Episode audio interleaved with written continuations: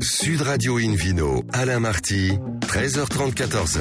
Bonjour à tous les passionnés du vin et de la vigne. Ravi de vous retrouver pour cette émission délocalisée chez le caviste Nicolas. Je rappelle que vous pouvez nous écouter dans la boutique Nicolas de Toulouse, par exemple, au 22 avenue Saint-Exupéry, sur 101.4. Vous écoutez le numéro 1103 d'Invino depuis la création de l'émission. Rappelez-vous, c'était en 2004. Vous pouvez également nous retrouver sur Facebook et le compte Instagram Invino Sud Radio. Aujourd'hui, un joli programme qui prêche, comme d'habitude, hein, la consommation modérée et responsable avec tout à l'heure Emmanuel Warmer pour le meilleur du Pays Basque et le Vino Quiz pour gagner deux places pour le WST, premier salon mondial de l'œnotourisme et des spiritueux qui va se dérouler du 12 au 14 mars 2023 à Reims et Siver Cabernet de la marque Chef et Sommelier. Aujourd'hui à mes côtés, Christelle Taré, première femme maître caviste de France et caviste évidemment. Bonjour Christelle. Bonjour Alain. Et puis euh, Philippe Orbrac, qui est notamment président de la sommellerie française. Euh, Bonjour Philippe. Bonjour Alain. Alors, pour commencer cette émission, Invino Sud Radio a le plaisir d'accueillir Ludovic Vanson, qui est directeur adjoint du domaine d'Éole en Provence. Bonjour Ludovic. Bonjour. Alors racontez-nous un mot sur l'historique de ce domaine. Tout a débuté en 1993. C'est ça, en 1993, où euh, le domaine a été créé, en- a été repris en fait. C'était euh, a été repris par. euh, Il existait avant, c'est ça En fait, les, les vignes étaient, en- enfin les raisins étaient emmenés en cave associative. D'accord. Puis le domaine a été racheté. Deux ans après, il a été revendu à Christian Raymond, qui l'a gardé pendant 25 ans. D'accord. Et il a changé de main en- dans l'hiver 2017-2018 pour 2000. appartenir maintenant à Marc Rebois. D'accord. Et je suis arrivé en 2018. En 2018, quoi. c'est- Et avant, vous avez fait quoi avant d'arriver Et ben moi, j'étais écologue. J'ai- Écologue Oui, j'étais gestionnaire d'un parc naturel en région parisienne d'ailleurs. Où ça Le parc des Coteaux d'Avron à Neuilly-Plaisance, Ah oui. qui est un des plus petits parcs Natura 2000 de France. Il y a combien d'hectares là C'est tout petit, mais ce qui est intéressant dans ce 3 parc, mètres carrés, parce que prix du mètre carré en Ile-de-France. euh, Ouais, ouais. on c'est n'a un pas- joli On n'a pas parc, trop le temps de faire de l'écologie ici, je plaisante. un joli parc sur les berges de la Marne. Ah oui. Les berges de la Marne qui avant étaient, euh, avaient des beaux vignobles et c'est comme ça que l'idée m'est venue. Et alors le job d'écologue, c'est- après on va revenir sur le vin, Bien là, sûr, c'est ouais. parce que écologue, onologue, c'est la même veine. Qu'est-ce qu'est-ce que vous faites au quotidien Eh bien, on cherche à valoriser un petit peu la biodiversité, faire en sorte que dans des espaces restreints, que- notamment comme en région parisienne, le peu de verdure qui reste, eh ben, on la- on l'optimise, on, on fasse en sorte qu'il y ait de plus en plus de biodiversité, que ça vive, que ça évolue et que ça perdure. Et qu'est-ce qu'il y a comme bestiole Il y a des sangliers, il y a des lapins, il y a des, il y a des merles, il y a Ben, des, le des confin- perdreaux, il y pendant a le des... confinement, vous avez vu un peu tout ce qu'il pouvait y avoir en C'est région vrai, des parisienne. vous renards, avez vu ouais. des renards passer. Ouais. Et C'est principalement les oiseaux qui sont mis en valeur. euh, Les, les dans la chèvres. région. Les chèvres, ouais. Non, mais c'est vrai. Des petits moutons aussi, c'est vrai que. Moutons, Jusque à la gare Saint-Lazare, Ouais. maintenant sur, le, sur les Il y a contre quelques Anglais aussi qui passent par le coin. Christelle Vous arrivez donc au domaine, comme vous Ce nous sont dites, des en agneaux, alors. 2018, euh, avec euh, l'ambition enfin, de, de- de prendre la succession de Mathias Wimmer, donc en 2022, c'est-à-dire cette année. c'est- Alors, c'est êtes-vous prêt d'année.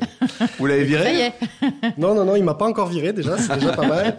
Mais j'ai eu bon 4 ans et demi pour me préparer à ça. C'est ça- ça- c'est- puis c'est important en fait. Quand je suis arrivé au domaine, je, je cherchais un mentor pour aller plus loin puisque je venais pas du tout du métier, j'étais pas d'une famille de vignerons. Et j'ai trouvé ce mentor en Mathias Wimmer qui m'a accompagné, qui encore aujourd'hui est là et euh, avec qui on a vinifié plusieurs fois ensemble et qui m'a transmis en fait ce qu'est l'ADN de- du domaine des halles comme les gens le connaissent et comme il doit rester. Tout en Alors évoluant un parlons-en de petit ce peu. domaine, Christelle.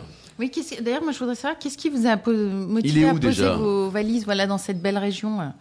Eh ben il s'avère que je suis ni moi. Voilà, c'est pour Donc ça. je ne ouais. Mm. suis pas de très loin, mais malgré tout, là, Est-ce que vous avez joué au rugby j'ai un peu joué au rugby. Très bien, quel poste Vous étiez avec les gros, vous, non Non, j'étais dans... Ah, derrière j'étais en troisième ligne. Ah bah c'est bien sûr, oui, c'était pas très bien ça. Pas en première non plus quand même. Ouais, ouais, c'est vrai, c'est vrai, c'est vrai. Oui, oui, bah, en fin de compte, j'étais, je suis ni moi, et, euh, et en fait, il s'avère que jusqu'à mes 24 ans, j'avais pas bu de vin. Une- Jusqu'à 24 ans, 120 Mmh.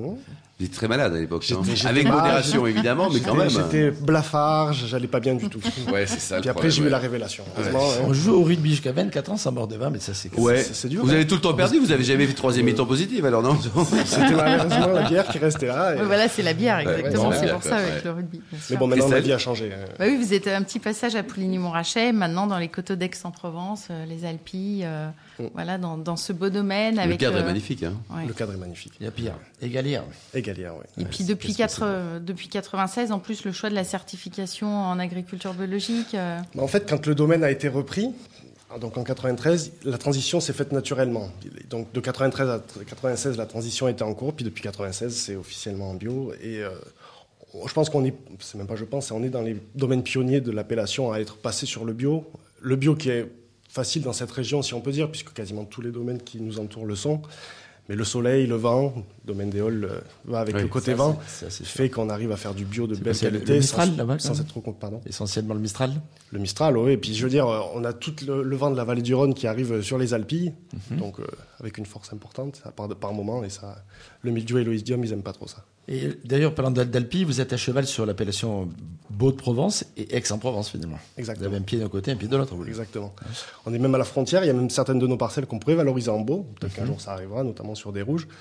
Mais pour l'instant, le, le côté cotodex est plus facile à valoriser, notamment en rosé, à l'export. Donc euh, on reste sur cette belle appellation, qui est une très belle appellation. On a des jolis noms en cotodex malgré tout. Christelle Vous avez tout de suite fait, de toute façon, le choix du qualitatif versus quantitatif aussi, avec la maîtrise des rendements. Oui. Voilà.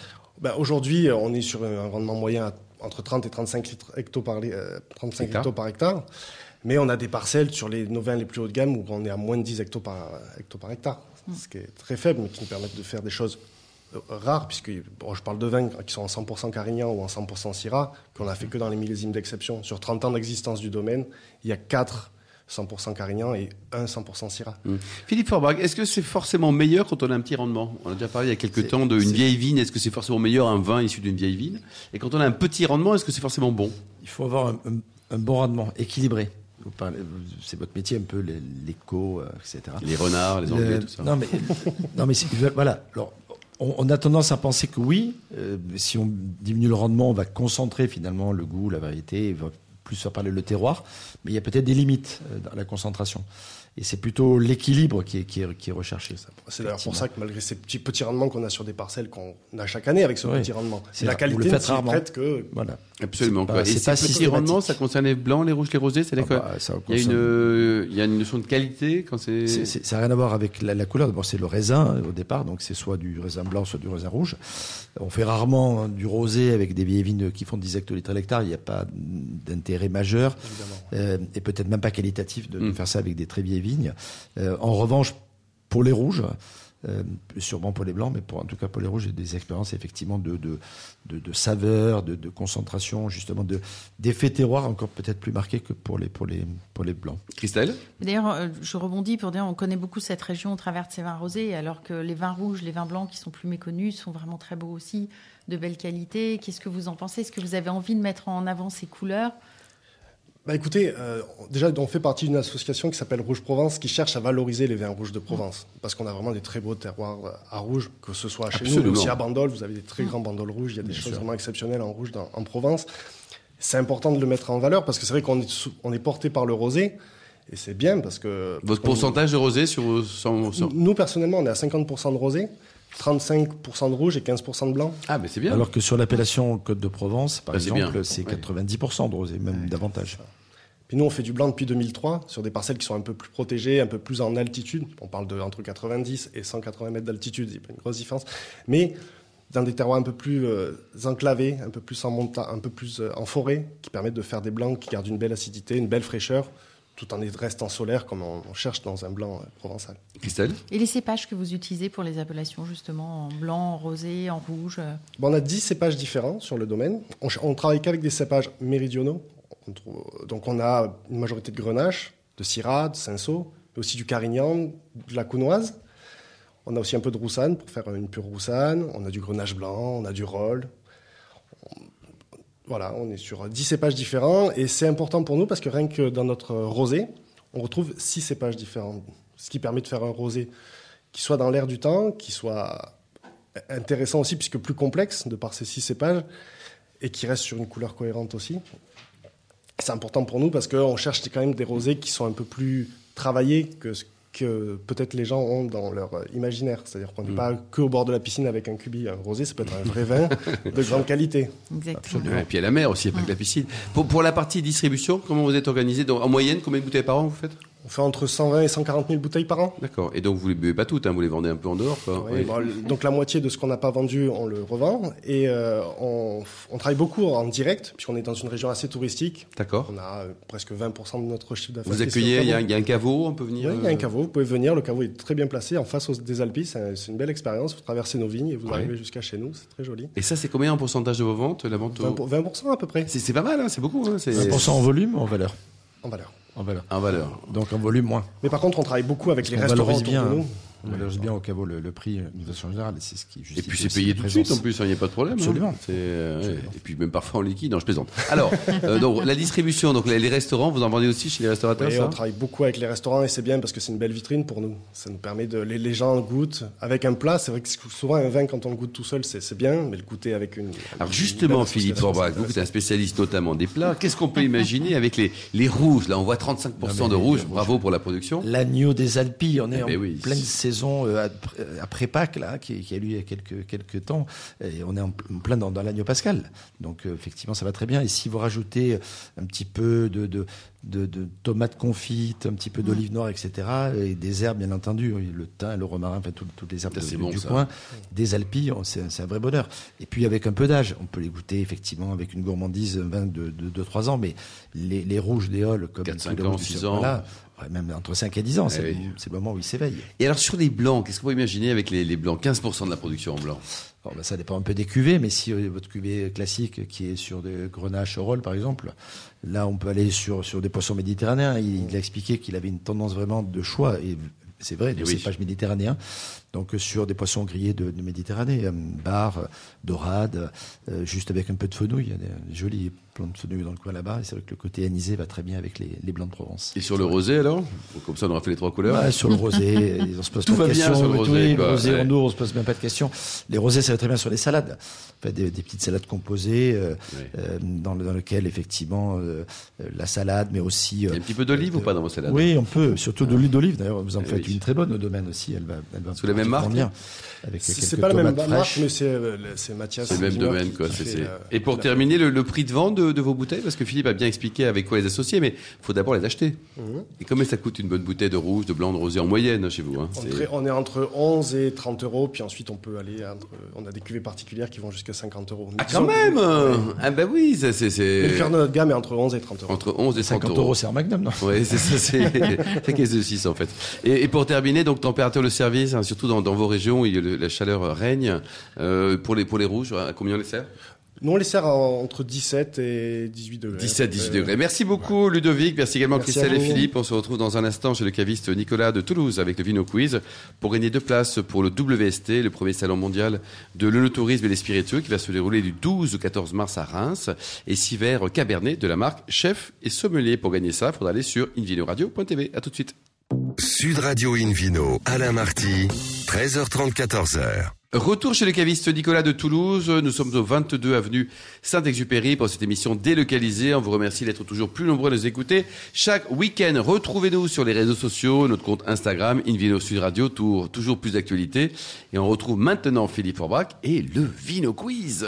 Je vous en rappelle le principe. Chaque semaine, nous vous posons une question sur le vin et le vainqueur gagne de très beaux cadeaux. Cette semaine, deux places pour le WST, International Trade Fair, le mondial de l'onotourisme et des spiritueux, qui se déroulera du 12 au 14 mars 2023 à Reims, et six verres Cabernet de la marque Chef et Sommelier appartenant au groupe ARC, leader mondial des arts de la table. La question de la semaine dernière était avec qui Benoît Salel a-t-il créé le domaine Salel et Renault dans la vallée du Rhône Réponse A, son épouse. Réponse B, une inconnue. Réponse C, son euh, grand-mère. Et la réponse A était son épouse. Son épouse, Eh on oui. embrasse euh, Élise. Cette Pensez- semaine. Voilà, voici la question de ce week-end.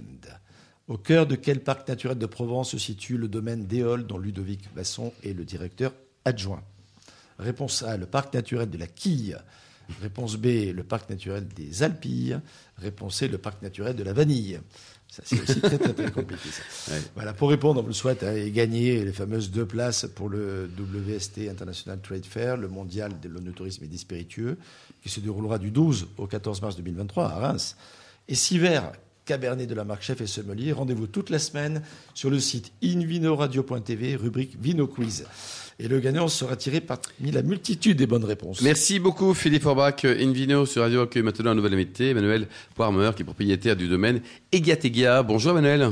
Bonjour. Alors vous êtes où là avec ce nom-là Vous êtes basque, non Euh, Côte basque. Côte basque, quoi. Et ça veut dire quoi exactement en basque Il y en a- Alors, Eguilla, c'est la vérité. D'accord. Et Le suffixe teguilla, c'est la manufacture. La manufacture, L'endroit quoi. artisanal, en fait. C'est l'endroit où on invente. D'accord. Alors votre vie, elle commençait mal. hein. Vous avez grandi en région parisienne. Euh, Ouais. Non, plutôt bien sur l'île Saint-Louis. Ouais, bon, ça va. Et puis, il y a quoi Et alors, après, qu'est-ce qui s'est passé Vous aviez 8 ans, là, vous avez euh, vu la- l'arrachage de vignes dans, la- dans le domaine familial, dans le Et, Lot-et-Garonne, c'est ça Ouais, j'avais le luxe de grandir à Paris Ouais. et d'avoir Dans les des beaux vignes endroits, en plus. euh, familiales de mes arrières, arrières et arrière-grands-parents euh, qui étaient pépiniéristes, tonneliers, maîtres de chez. Ouais. Et donc, euh, je rentrais un peu en retard à l'école parce qu'on faisait les vendanges sur les dernières vignes. Et à 8 ans, on a arraché, j'étais en CE2. Eh oui, ça vous a j'ai marqué, pas ça. aimé, j'ai Ouais. pas aimé. Et donc, vous êtes formé au vin Vous avez toujours voulu bosser là-dedans Euh, toujours. Et en fait, c'est euh, à cette période-là, d'ailleurs, j'avais euh, euh, demandé à mes voisins, j'étais dans une sorte de pépinière, il y avait que des X autour, des polytechniciens, parce que voilà, c'était comme ça. Et j'ai demandé ce qu'il fallait faire pour faire du vin, il m'avait dit, il faut être ingénieur agronome, œnologue, Hmm. en me disant Paris et Montpellier. Et donc j'avais marqué, euh, parce que j'étais déjà un peu impertinent, euh, ingénieur agronome, œnologue en E CE2. Très bien, vous n'êtes pas trompé. Christelle Bah, votre histoire, c'est quand même une aventure euh, particulière aussi, puisqu'en 2001, euh, vous vous rendez compte que les paramètres physiques euh, pour la seconde fermentation euh, que l'on peut retrouver sont présents naturellement en milieu marin. Voilà. Et sept ans plus tard, vous déposez un brevet de vinification océane. Voilà. Vous pouvez nous raconter comment vous arrivez à, à ça C'est une aventure assez surprenante quand même. Alors c'est une aventure très surprenante de déposer un brevet, surtout dans la filière viticole, où euh, tout ce qui n'est pas dans le codex oenologicus est interdit. Et donc tout ce qui est écrit dans ce codex euh, est autorisé. Et normalement, quand on dépose un brevet, on ne peut pas l'essayer avant, puisqu'il faut que ça soit absolument inventif et nouveau. Donc euh, moi, j'ai eu une idée que j'avais détournée du maritime déjà euh, en 2000, quand j'étais en stage de fin d'études d'œnologue à Château-Margaux, euh, qu'on m'a piqué, en fait, mon rapport de stage. Mm. Voilà. On vous l'a volé Et on me l'a volé et quelqu'un d'autre l'a déposé. euh, Qui est ce vilain ah, je- méchant non, je là vais pas le dire, je vais le garder. C'est vrai Pour moi. ouais. Si un jour il vous embête, vraiment dites-le. On vous Ah non, mais invite et il- vous direz le nom. Il, hein. il a Bon. essayé de me le revendre, donc. euh, Ah, D'accord. C'est c'est vraiment doublement donc je- pourri, quoi. Alors, donc je- Ouais. je, je connais bien, mais donc euh, ça a été un des déclencheurs et je me suis dit que cette idée que j'avais eue en Argentine quand je faisais de l'effervescent en cuve et où cette euh, seconde fermentation euh, nécessitait des conditions physiques de pression, d'agitation et de température assez particulières, cette idée qui pouvait moi correspondre à mon projet de vie qui était de vivre de mon métier, du vin et euh, sur la côte basque, euh, un peu comme les saumons là où euh, Mm. euh, j'étais en partie euh, issu, euh, eh ben, je me suis dit ben, je vais commencer déjà par voir si c'est déposable et j'ai déposé le brevet en 2007 de vinification et d'élevage de vin sous l'eau. Voilà, c'est six mois un peu de, de ré- d'action un peu dure. Et ensuite, en 2017, là, euh, suite à euh, plus de dix ans en fait, d'expérimentation, j'ai pu déposer un deuxième brevet, et là, qui est sur tous les substrats d'origine organique en conditions sous-marines. Mais alors, vous, bon, l'élevage, on peut comprendre. Vous vinifiez sous l'eau.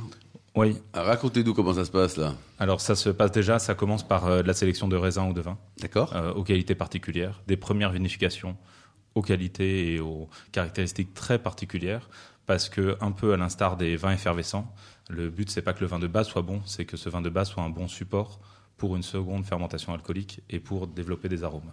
Philippe Oui, il y a- c'est ce qui est intéressant d'expliquer, c'est effectivement c'est c'est- c'est du- déjà du vin au départ et du raisin éventuellement euh, mixé qui va fermenter une deuxième fois.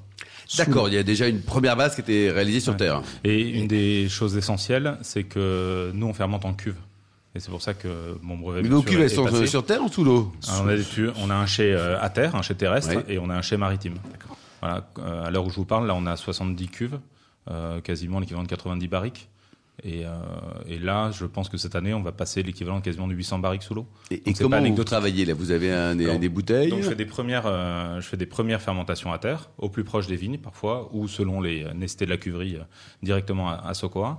Ensuite, ces vins-là, on les met dans nos cuves de fermentation qu'on a dessinées, qu'on fabrique. Voilà, on, on a qui enchaîné ressemble tout à le une chaîne sorte de de savoir-faire. grande bouée, si on veut. C'est ça. euh, on a plusieurs pour expliquer modèles ce que ça donne. euh, qui vont de 100 à 700 litres et celles qu'on utilise Ouais. par tout temps, euh, elles font 265. Et donc on remplit ces cuves-là avec des liqueurs de tirage spécifiques, un peu comme euh, en Champagne. hein, je reprends toujours cet exemple-là. Et on, juste après avoir euh, ensemencé nos, nos cuves, on les plonge sous l'eau pour ne pas que la fermentation reprenne à terre, mais bel et bien sous l'eau. Et donc dans la baie de Saint-Jean-de-Luz, on immerge depuis 2008 euh, à 15 mètres de profondeur.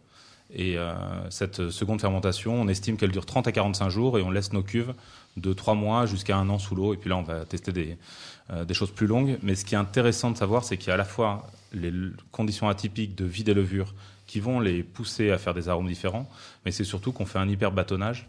euh, Alors, puisqu'elles Qu'est-ce que sont- c'est que l'hyperbâtonnage C'est pour les gens pas gentils, là, Philippe Par exemple, Euh, Emmanuel va nous expliquer la façon les, dont les il cuves, le elles gère sont lui en, en, tout en cas. permanence euh, remuées.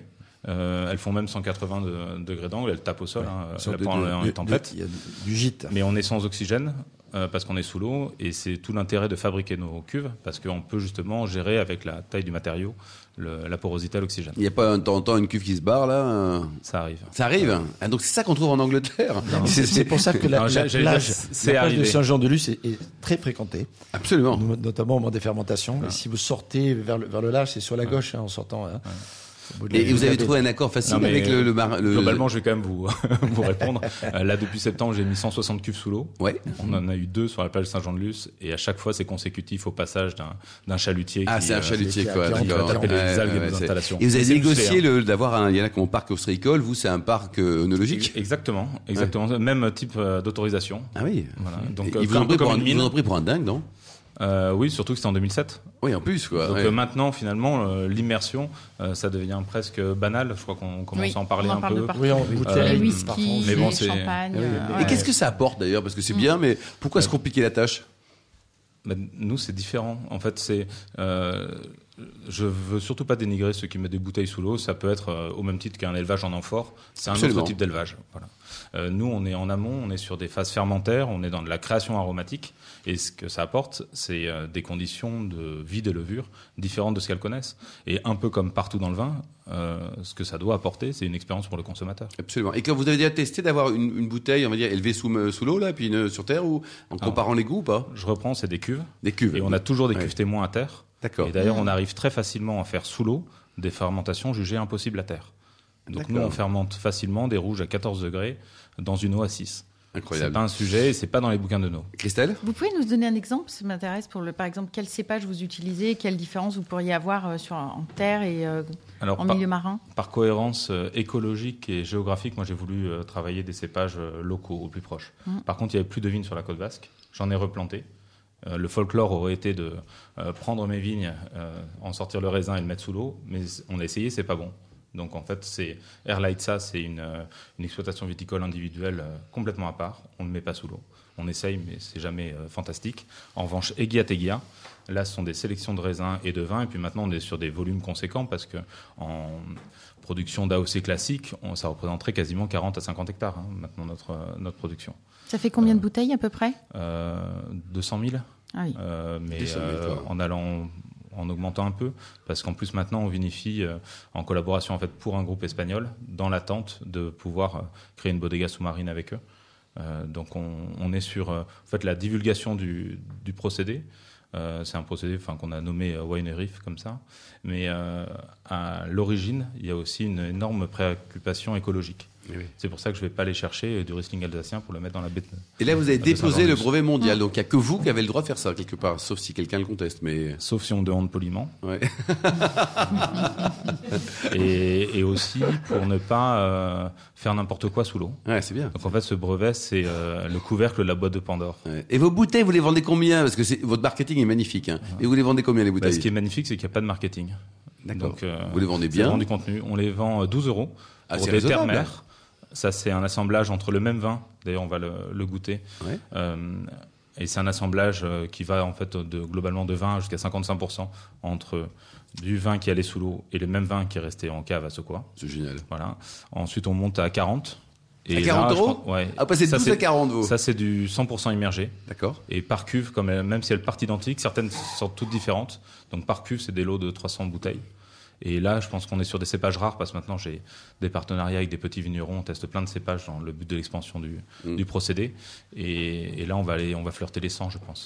Merci beaucoup, Emmanuel. Vous avez un site internet pour euh, suivre votre aventure qui est juste passionnante. Oui, c'est www.eguillateguilla.fr. Mm. Ah, écrit, dites-le avec des mots, là, Ah. parce que Egal, Egal, c'est, c'est, allô, allô. Oui. E E-G-I-A-T-E-G-I-A. Tout à Merci Emmanuel, vous êtes super. Merci, Merci, Emmanuel. Christelle également, Merci. Ludovic, Philippe Forbach, millions d'amateurs de vin qui nous écoutent euh, chaque week-end. Un clin d'œil à Justine qui a préparé cette émission ainsi qu'à Sébastien pour la partie technique. Fin de ce numéro d'Invino Sud Radio. Pour en savoir plus, rendez-vous sur sudradio.fr, invinoradio.tv, nos comptes Facebook et Instagram Invino Sud Radio. On se retrouve demain, ça sera 12h30 précise pour un nouveau numéro chez Nicolas, le caviste fondé en 1822 qui, vous le savez maintenant, fête cette année ses 200 ans. On recevra Jean d'Artuy qui est associé gérant du domaine, un excellent domaine, domaine de terre brune. On sera à Bandol ainsi que Philippe Pacalet pour le meilleur de la Bourgogne. D'ici là, excellent excellent week-end. Restez fidèles à Sud Radio, encouragez tous les vignerons français et surtout respectez la plus grande démodération.